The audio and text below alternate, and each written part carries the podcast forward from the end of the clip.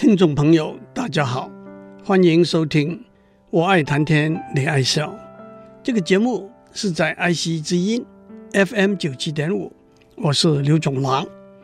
在分工合作的共同生活方式里头，我们从以物易物的交换方式，演进到以钱为媒介的买卖交易方式，市场经济的观念也逐渐形成兴起。市场经济就是买卖双方按照供应和需求自由地决定交易价格的经济系统。市场经济的一个基本观念是：只要有人要买，有人要卖，按照一个双方同意的价钱，交易就做成了。这也就演变成什么东西都有一个价钱，也把我们的社会转变成一个所谓市场社会 （market society）。我们已经讲过林林总总、各式各样，有人要卖。有人要买的交易的例子，这些例子有些只是有趣、古怪的想法和做法，但也有许多激发起我们对道德、正义、善良的人性、美好的生活这些观念的思考。因此，让我们比较深入的看一些例子。到公车站坐公车，大家排队等候，先到的站在前面。后到的站在后头，车子来了，站在前面的先上车，找个座位，舒舒服服的坐下来，或者闭目补眠，或者低头划手机。后到的只好买站票，虽然站票和坐票价钱是一样的。站在更后面的挤不上车，只好等下一班。上班迟到，错过约会。也只能咬牙切齿，屠呼喝喝。排队是一个文明礼貌的社会里头的一种生活方式，大家也都习以为常了。坐飞机旅行，登机以前都要排队接受安检，既浪费时间，还担心赶不上飞机。可是，在许多机场，坐头等舱的旅客有特别的快捷安检通路。登机的时候，按规定，乘客分区登机，位置在飞机后端的乘客先登机，位置在飞机前端的乘客后登机。但是有些航空公司有付费购买优先登机的权利，先登机可以先坐下来休息，更可以抢到座位上头放行李的空间。去游乐园玩摩天轮、云霄飞车。魔幻迷宫都得一一排队使用，在大太阳底下，有时候排上一两个小时。可是多付点额外的费用，就可以有插队的权利。这些都是卖方为了比较高的卖价而破坏了被大家认为公平的排队方式。张惠妹妹的巡回演唱会要开始卖票了，新的 iPhone 六要上市了。想要抢得头香，就得不顾日晒雨淋，在开卖以前占领队伍里头最前面的位置。站得累了，在带来的小板凳上坐坐；坐得累了，干脆打个地铺躺下来。这正是公平竞争的真谛。让我打一个岔，“抢头香”这个词来自台湾习俗。正月初一，庙宇打开大门的时候。大家都抢着插上第一炷祭拜天公的香，祈求天公保佑。在网络世界里，当一篇文章在一个网站抛出来的时候，第一个回应也被称为头香。在大陆，这就叫做沙发。为什么叫做沙发呢？一个说法是第一篇回应也叫做二楼 （second floor，SF），因此变成沙发。不过也有 SF，就是 so fast 的说法。面对以排队作为公平的分配方式的做法，所谓黄牛党就应运而生。黄牛党第一个名词，据说源自两百多年前在上海，黄牛党人就像一群黄牛一样推挤冲撞，漠视公平和秩序，抢先把演唱会的门票买到手，再以较高的价格转卖出去。到了今天，黄牛党人即使会规规矩矩的排队买票，但是黄牛票的价钱往往还是高于，可能远高于门票的面额价钱。另外一个稍微不同的情形是，去区公所办户口登记，去外交部办护照。去参加一个免费的音乐会，在美国去国会参加国会听证会，当然本人要亲身参与，可是没有门票，没有号码牌，只能排队，先到先得。因此，所谓代客排队的服务也就应运而生。通常，一个代客人排队占位置的人头以时数计费。有兴趣的听众可以上网查查一个在美国叫做 LineStanding.com 的公司的资讯。它的首页开宗明义的说清楚，本公司自一九八五年来就是国会排队业中的佼佼者。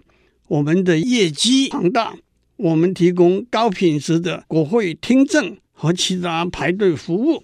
这都是买方付出货物售价以外的钱，包括有些货物是免费的，破坏了被大家认为公平的排队方式。在一个共同生活的环境里，资源、权力、责任的分配，公平是一个最重要的原则。僧多粥少，那么哪个和尚没有粥吃呢？一个和尚挑水喝，两个和尚抬水喝。那么哪个和尚可以坐在庙里头茶来伸手呢？一个大家常用也认为是公平的分配原则，就是让所有的和尚按照一个次序排列起来，排在前头的有粥吃，排在后面的挨饿，排在前头的去挑水抬水，排在后面的乘凉喝茶。当然，这个分配原则的前提是大家都接受。这一个排序的方法，认为那是公平的。排队坐公车，就是以到达公车站的时间点作为排序的依据，先到先赢。这也是在许多情形之下排序的依据。其实，在我们的生活里头，往往也采用不同的排序方法。参加发表至少理念的校长候选人，晚宴邀请的贵宾。达官贵人的智商委员会的成员的名单，都以姓氏笔画为序，放在前面遥遥领先，放在后头只能怨恨投错了胎，认错了爹娘。出门入户，中国有长者先行，幼者随后；西方有女士先行，男士随后的次序。不过，这倒不是利益好处的问题，而是礼貌的范畴了。我们看到许多例子，排队原本是一个大家都认同接受的公平分配的做法，可是这里头却又有各式各样运作的方法和手段来改变、扭曲这个分配的过程，这就把我们带到应该不应该、可以不可以这两个问题的讨论。首先，让我指出，车票、音乐会、运动活动的门票的转售。也就是所谓黄牛票的买卖，在许多地区是被法律禁止的。这就是从应该不应该转变成可以不可以的例子。接下来，用高价出售黄牛票和灾难发生时哄抬物价，也难免有五十步笑百步之机。五十步笑百步这个典故出自《孟子·廉惠王上》，在英文里头。有一个相似的成语是 “the pot calls the kettle black”，锅咸壶黑。接下来就让我们看看正反双方的说法。从市场经济的观点来看，自由意志主义者认为买卖双方同意的交易行为是不容干预的；功利主义者认为，当买卖双方都得到他们要的利益的时候，就满足了增加共同福祉的目的。在不同的案例中，还可能有不同的辩解。一个乘客多付一点钱，可以插队登上飞机；航空公司说，我们售的是两个商品：飞机上座位的空间和登机的先后次序。找替身排队没有损害到别人的权益，请一位失业的人士去做替身排队也没有道德上的问题。黄牛票的买卖，经济市场就是要把有限的资源有效地做分配，因此这些资源必须分配给最想得到这些资源的人，也就是愿意出最高价钱来买黄牛票的人。从反的立场来看，这些行为制造加深社会上的不平等。我们反对身强力壮的猛男推倒老弱妇孺挤上公车。那为什么有钱的人可以推开穷人升登飞机呢？让黄牛站队去买 iPhone，并不影响后面的人可以买到 iPhone 的权益。但是站队的黄牛并不是一个想要需要买一个 iPhone 的人。张惠的演唱会应该让最喜欢、最能欣赏他的歌声的人去听，而不是让最有钱的人去听。这可以说是功利主义里头最大共同福祉的看法，也是道德论保健正烈士红粉郑家人的看法。至于找人头去排队去参加国会的听证会，除了对没有钱的小老百姓不公平之外，也有国会议员指出，这有损国会的尊严。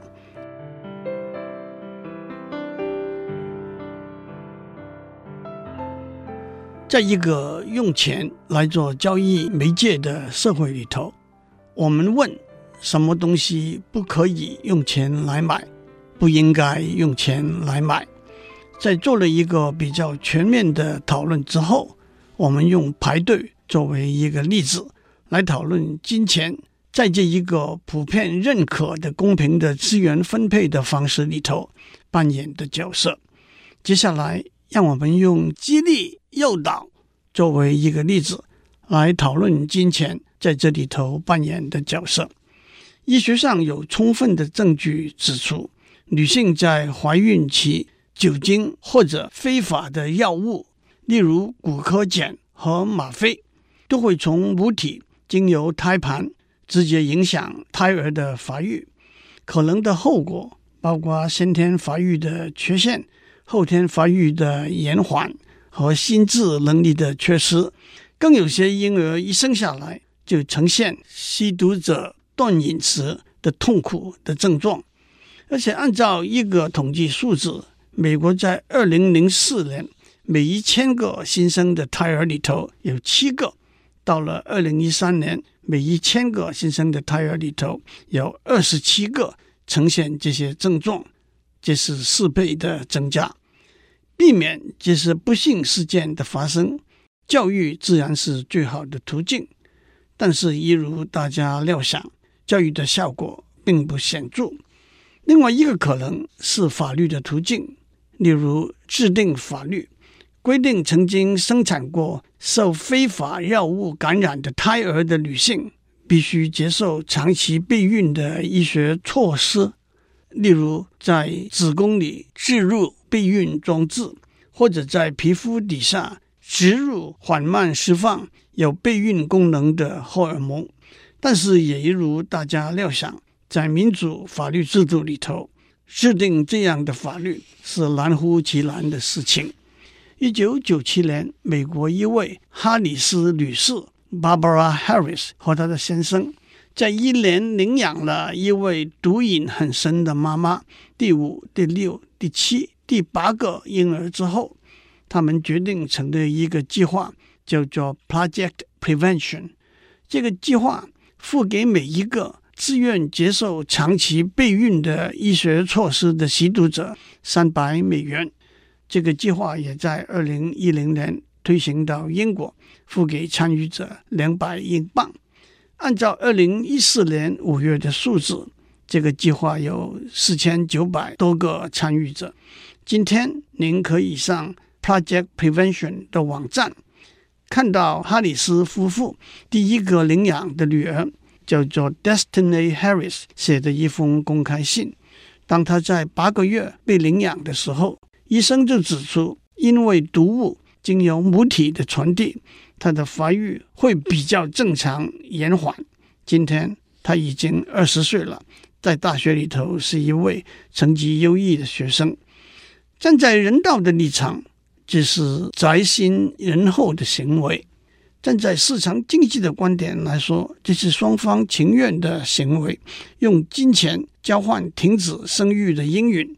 可是这却引起相当多反对的声浪。首先，哈里斯女士本人也承认，若干参与这个计划的人拿的钱却用来继续买毒品服用。换句话说，这个计划的效率是足以令人质疑的。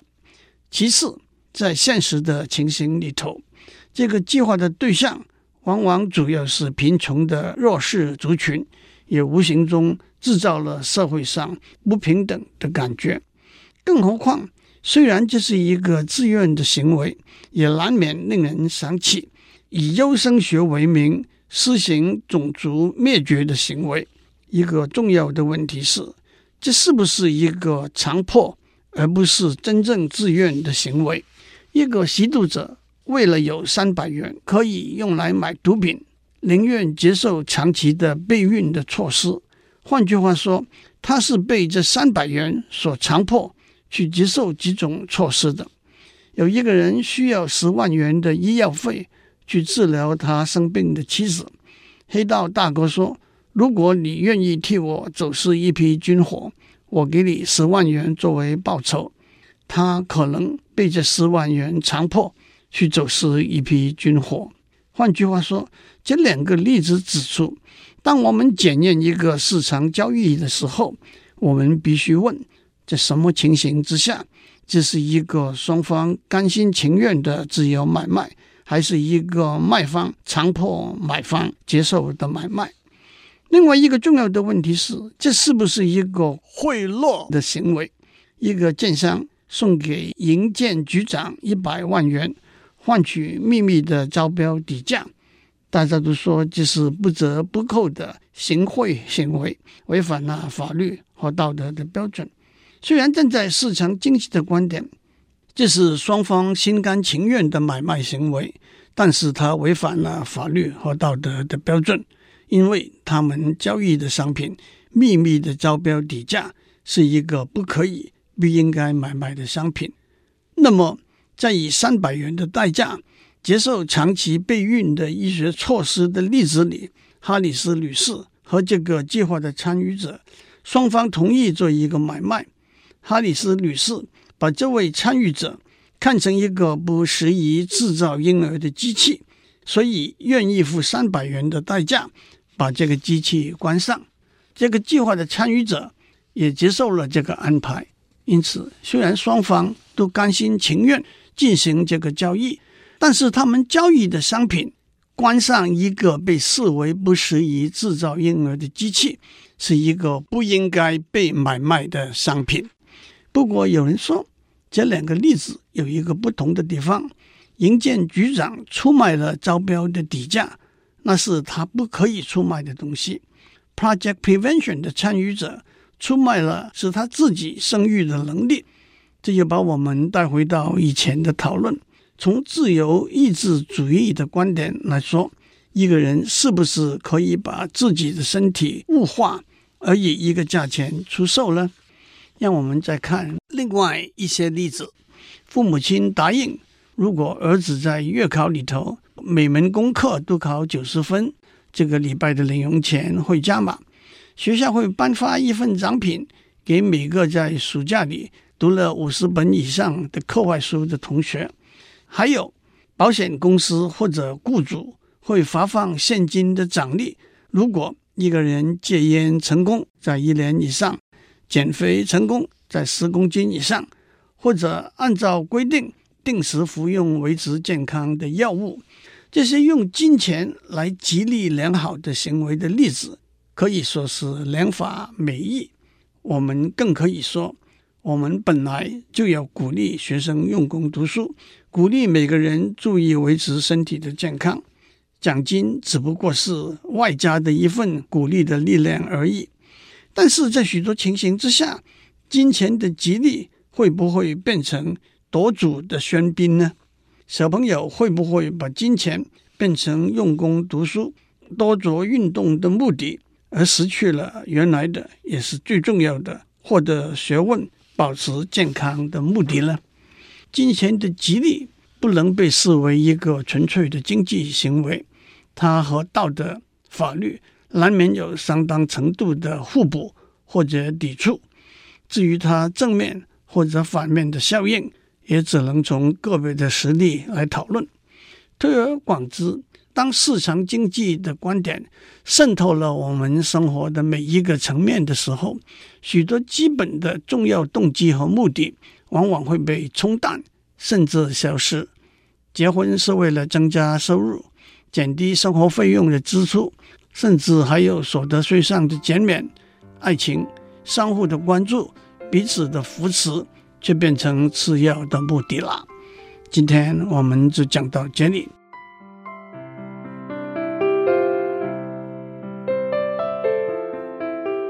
以上内容由台达电子文教基金会赞助播出。